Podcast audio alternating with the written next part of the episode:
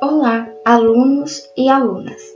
Este episódio é uma continuação do podcast anterior, referente à semana 2 do PET 1, quando começamos a falar sobre alguns conceitos de cultura e diversidade cultural. Neste episódio, falaremos um pouco sobre cidadania. Mas, afinal, o que é ser cidadão ou cidadania? De acordo com o historiador Jaime Pinksy, ser cidadão é ter direito à vida, à liberdade, à propriedade, à igualdade perante a lei. É, em resumo, ter direitos civis. É também participar no destino da sociedade, votar, ser votado, ter direitos políticos. Os direitos civis e políticos não asseguram a democracia sem os direitos sociais, aqueles que garantem a participação do indivíduo na riqueza coletiva, o direito à educação, ao trabalho, ao salário justo, à saúde, a uma velhice tranquila. Exercer cidadania plena é ter direitos civis, políticos e sociais. Logo, a compreensão de cidadania em uma perspectiva histórica de lutas, confrontos e negociações é constituída por intermédio de conquistas sociais de direitos, mas é importante lembrar que os conceitos também possuem uma história e que esta variou no tempo e no espaço.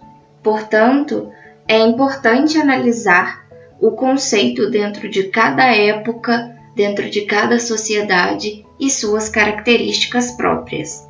A cidadania teria surgido da influência de cidades da antiguidade, como Roma antiga e Grécia antiga.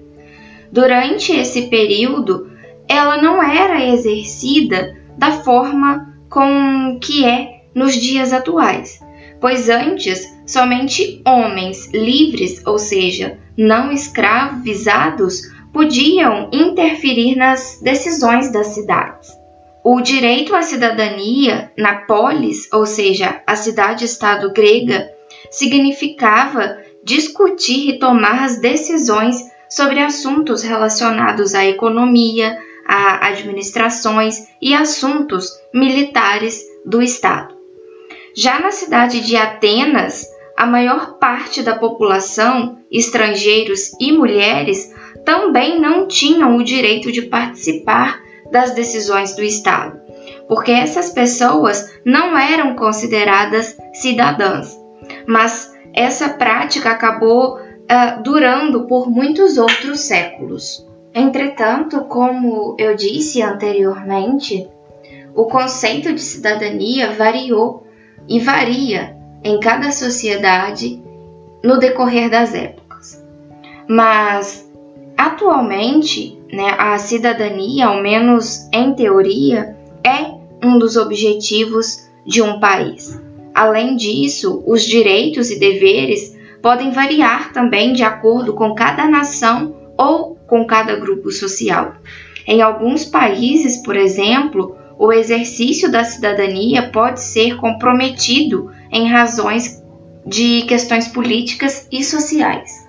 Além disso, existem inúmeras instituições e órgãos responsáveis por assegurar a liberdade e o acesso aos direitos individuais, além do Estado, ou seja, além dos governos de cada nação.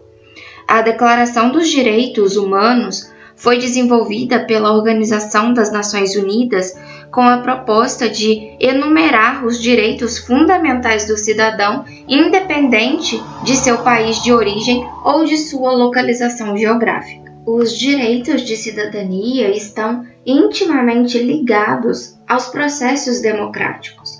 Afinal, o cidadão não poderia exercer os seus direitos plenos vivendo em um estado de repressão, de censura.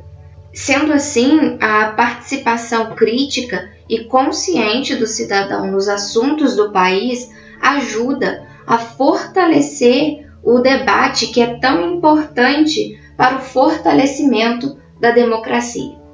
O Brasil, por exemplo, viveu mais de 20 anos de uma ditadura militar, ou seja, um período em que os direitos dos cidadãos foram completamente ignorados, havendo perseguições políticas, torturas, assassinatos, repressões. Né? Esses foram alguns dos crimes cometidos contra os cidadãos.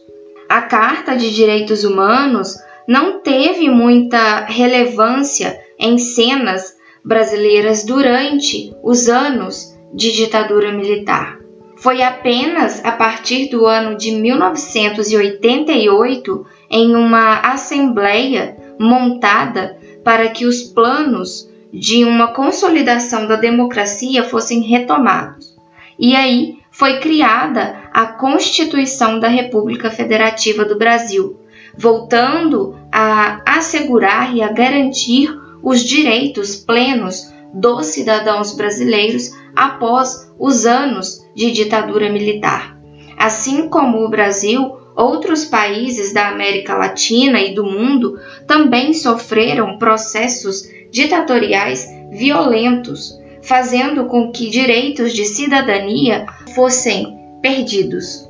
Logo, podemos dizer que cidadania é um direito adquirido muito importante e que deve ser preservado.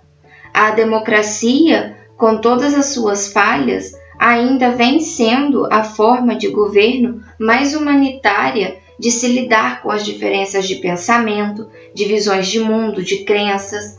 Logo, reafirmar a democracia, participar dos debates públicos e exercer o pensamento crítico são formas de exercer a cidadania.